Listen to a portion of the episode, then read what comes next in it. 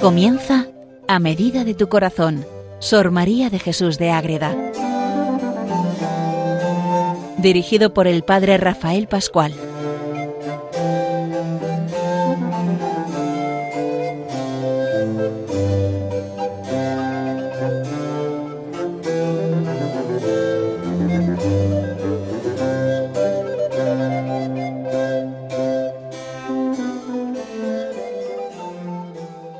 Saludo para todos los oyentes de Radio María que escuchan. Un saludo para todos los oyentes de Radio María que seguimos conociendo a Sor María de Jesús de Ágreda en este programa dedicado a ella a medida de tu corazón.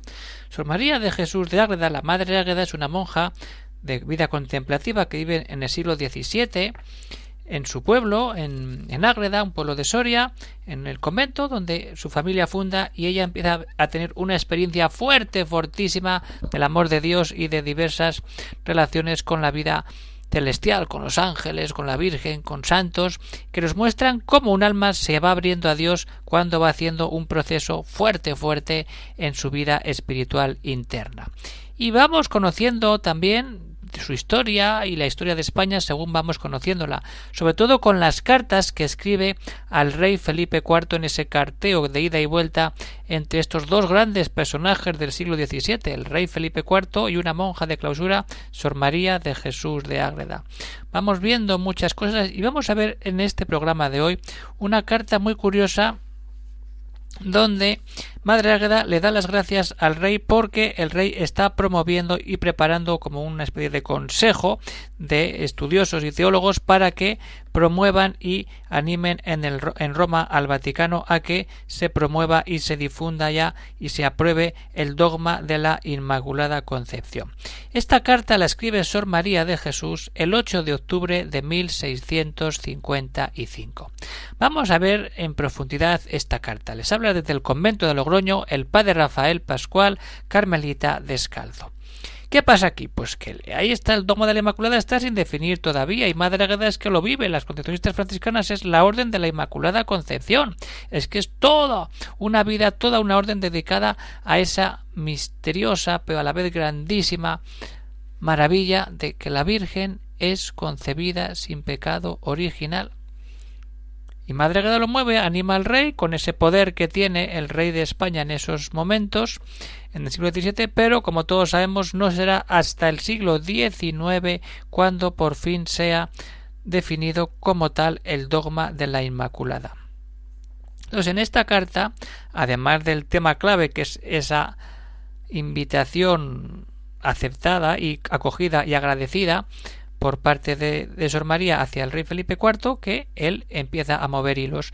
Pero también primero empieza con el agradecimiento y el interés que tiene el rey por la devoción a la Virgen, ahí mismo. Y luego también termina la carta con un tema que siempre es muy recurrente y está presente en Madre Águeda a la hora de tratar al rey Felipe IV esos problemas que están ahí pero que al final están ahí para ayudar a crecer en la vida interior. Vamos a ver esta carta tan interesante, tan curiosa, que nos aporta ese, es decir, es que el dogma de la Inmaculada tiene mucha historia, no vamos a entrar en ello, pero cuando escuchamos de verdad que el rey está en esa línea. ¿Pero por qué? Pues porque, como dice en la carta que le escribe el mismo rey, el 28 de septiembre del mismo año, desde Madrid y Madre Agueda contesta el 8 de octubre. Entonces él le cuenta que desde mis primeros años he deseado ser devoto de la Virgen Santísima, y en las palabras que me referís ahora de los proverbios, cuando la Madre Águeda empieza a comentar esos, esa lectura de los proverbios y del Apocalipsis en, en el inicio de la mística ciudad de Dios, pues él lo está leyendo y va viendo esa y vuelve a esa devoción, me hacen avivar mucho más este deseo, viendo por ellas cuánto se necesita en todo y para todo del patrocinio de esta gran señora. Esto le dice el rey. Y ahora viene Madre Águeda y le dice, pero es que esto es una maravilla, que el rey está metido en la devoción. Y así se lo dice al, al rey. Gozosa y consolada me deja la carta de vuestra majestad, y ver en ella que comenzase en tan tierna edad y se haya continuado siempre la devoción ante la gran reina del cielo. Ahí está. Madre queda gozosa y consolada cuando ve que el rey desde niño pues ha cogido esa devoción a la gran reina del cielo y va creciendo, se va potenciando según va pasando la vida y según va conociendo mejor a Sor María de Jesús de Ágreda cuando de verdad lo que hace es estar realmente puesto en las manos de Dios. Cuando él va leyendo esa mística ciudad de Dios se da cuenta de la importancia que tiene el vivir siempre unidos a la Virgen y el potenciar esa vinculación preciosa que nos hace estar siempre unidos a nuestra Madre, la Virgen, la Reina del Cielo. Entonces tenemos que entrar ahí y darnos cuenta de la importancia que tiene este carteo entre los dos, porque estamos descubriendo cosas muy curiosas. La importancia de la vida eterna, cómo trata el tema de la muerte, cómo Madre Agueda le habla de la mística ciudad de Dios y le, le enseña los libros, cómo tiene que vivir en Dios, cómo tiene que confiar. Y ahora, cómo aparece también el dogma de la Inmaculada. Estos son los temas que aparecen realmente en las cartas, lo estamos viendo. Estamos mostrando una selección de estas cartas que podemos leer de manera completa en una edición antigua, pero una manera de acercarnos a ella es a través de la selección de cartas y edición que hace Consolación Baranda en la editorial Castalia con esa correspondencia con Felipe IV, religión y razón de Estado.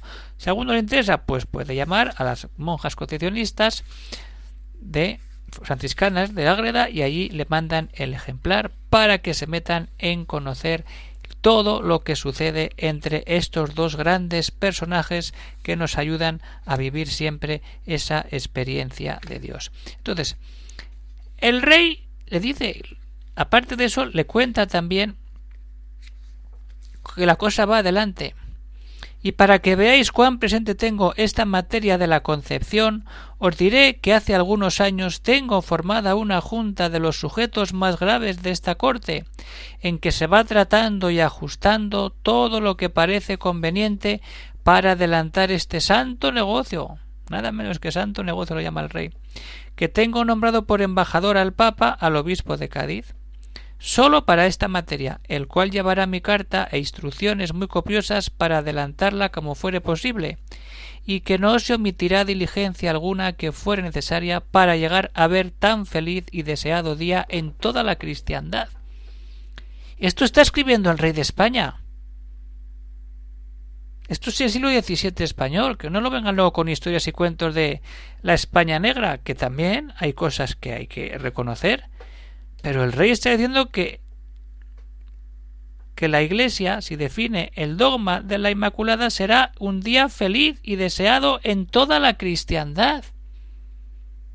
Tenemos que meternos y ver el interés, porque el rey podía decir, pues bueno, pues yo nombro un consejo y que luego ellos muevan. No, no, es que el rey está detrás y busca lo mejor que encuentra en España para que esos grandes comisionados preparen documentación y luego se pueda enviar al Papa y el Papa en el Vaticano decida con, todo el Consejo de la Curia Vaticana, pero sabemos que hay que esperar y hay que seguir poniendo todo en Dios, esperando de verdad el encuentro con Él que vendrá al final en el siglo XIX. Pues bien, que soy de María, eso es lo que le escribe el rey Felipe IV. Ahora tenemos que entrar en cómo le responde Sor María de Jesús de Ágreda a esta propuesta que le hace el rey. Es algo muy importante. Pero antes vamos a darnos cuenta. Todo nace porque el rey siente esa relación, esa devoción a la Virgen.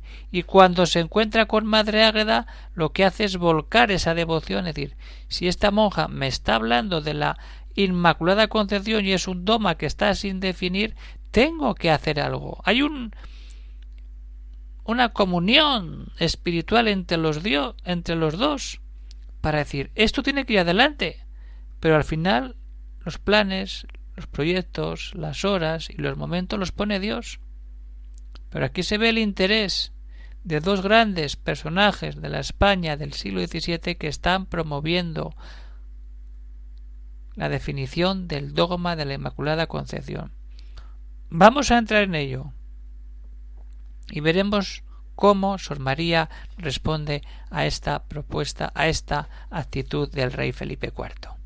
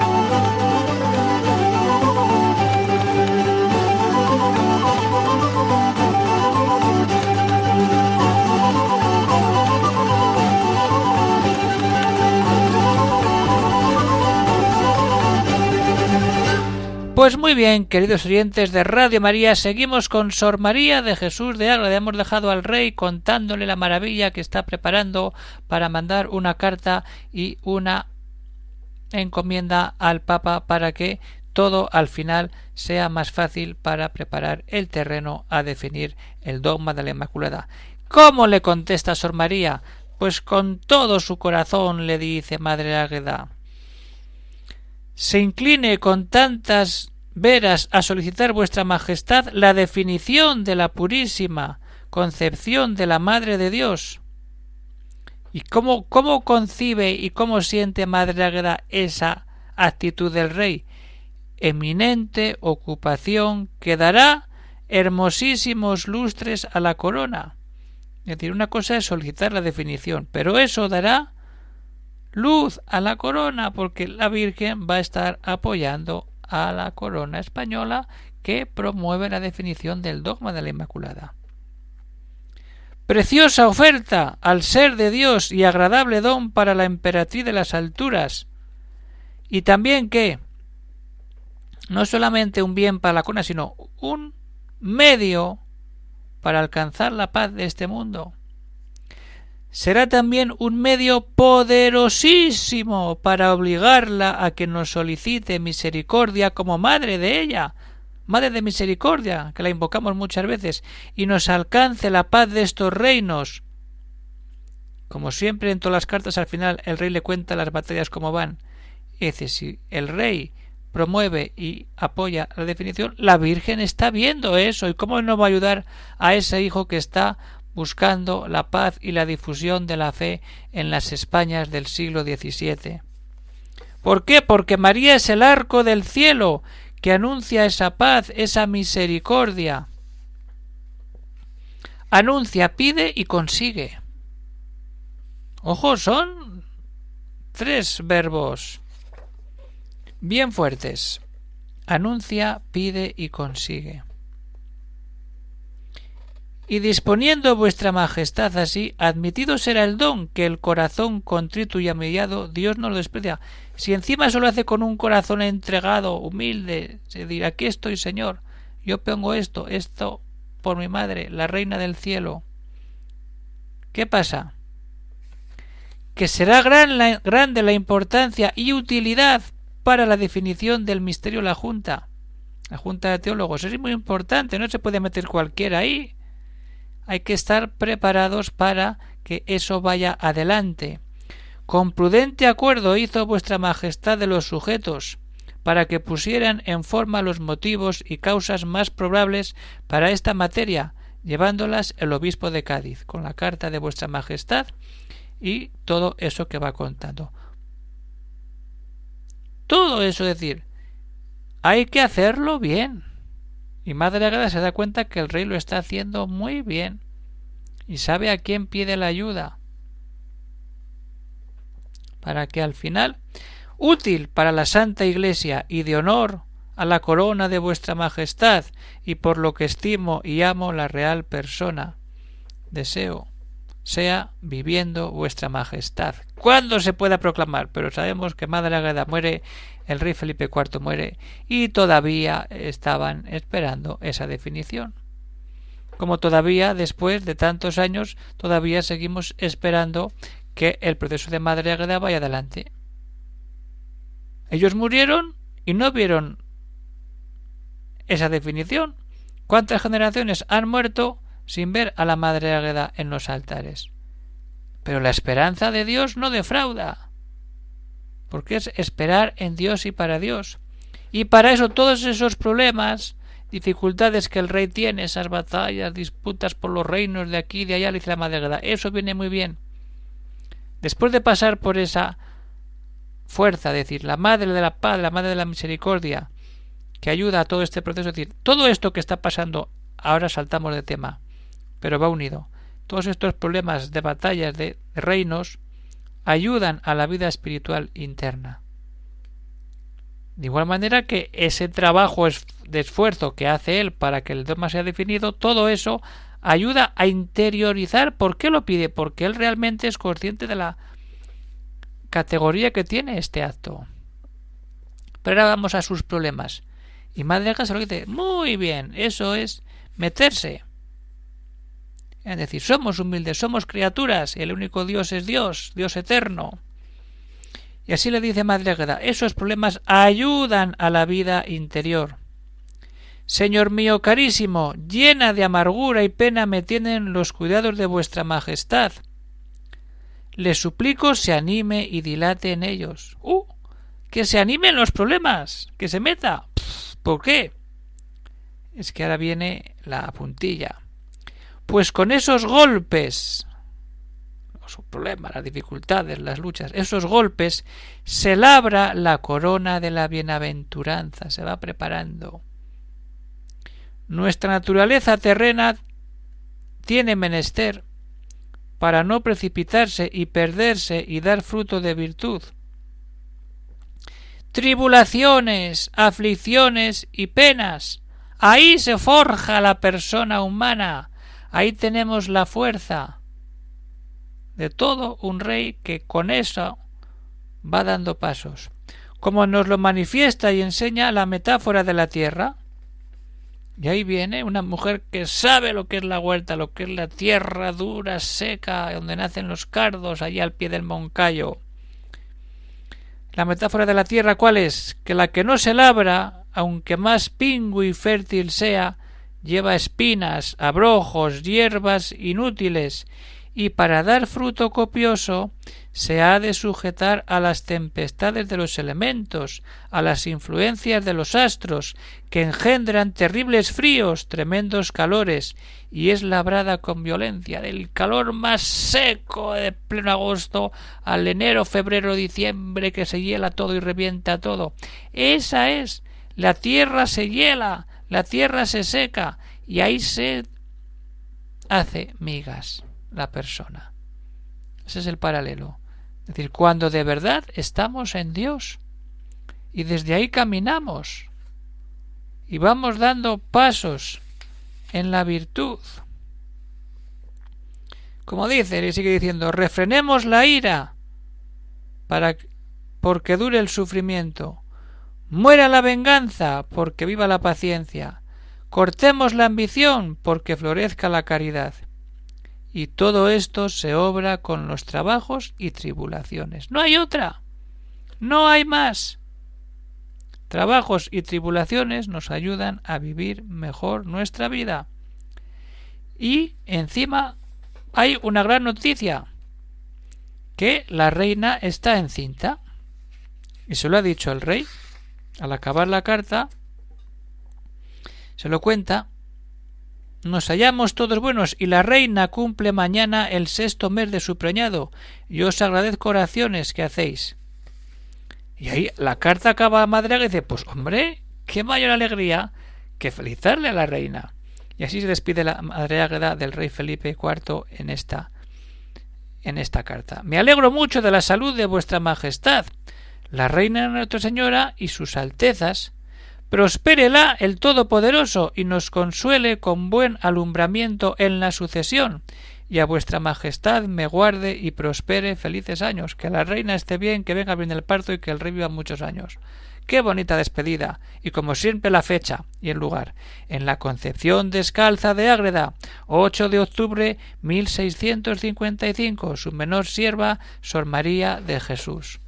Aquí tenemos a una monja que le dice al rey gracias porque está promoviendo la causa de la Inmaculada, gracias porque desde niño ha sentido devoción a la Virgen y gracias porque todos los problemas que Dios y la historia le ponen en el camino al rey Felipe IV lo que le hacen es ayudarle en su vida de santificación y de crecimiento en la vida espiritual.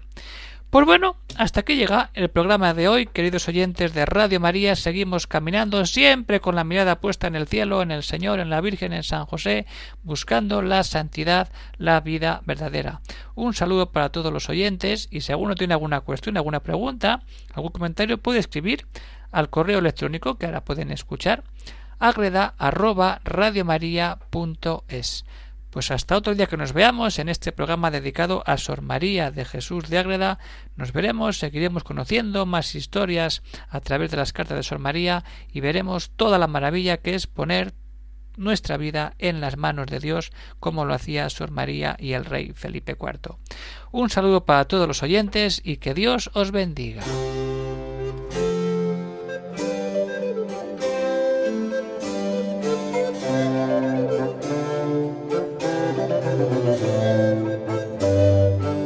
Han escuchado en Radio María A Medida de tu Corazón, Sor María de Jesús de Ágreda. Por el Padre Rafael Pascual.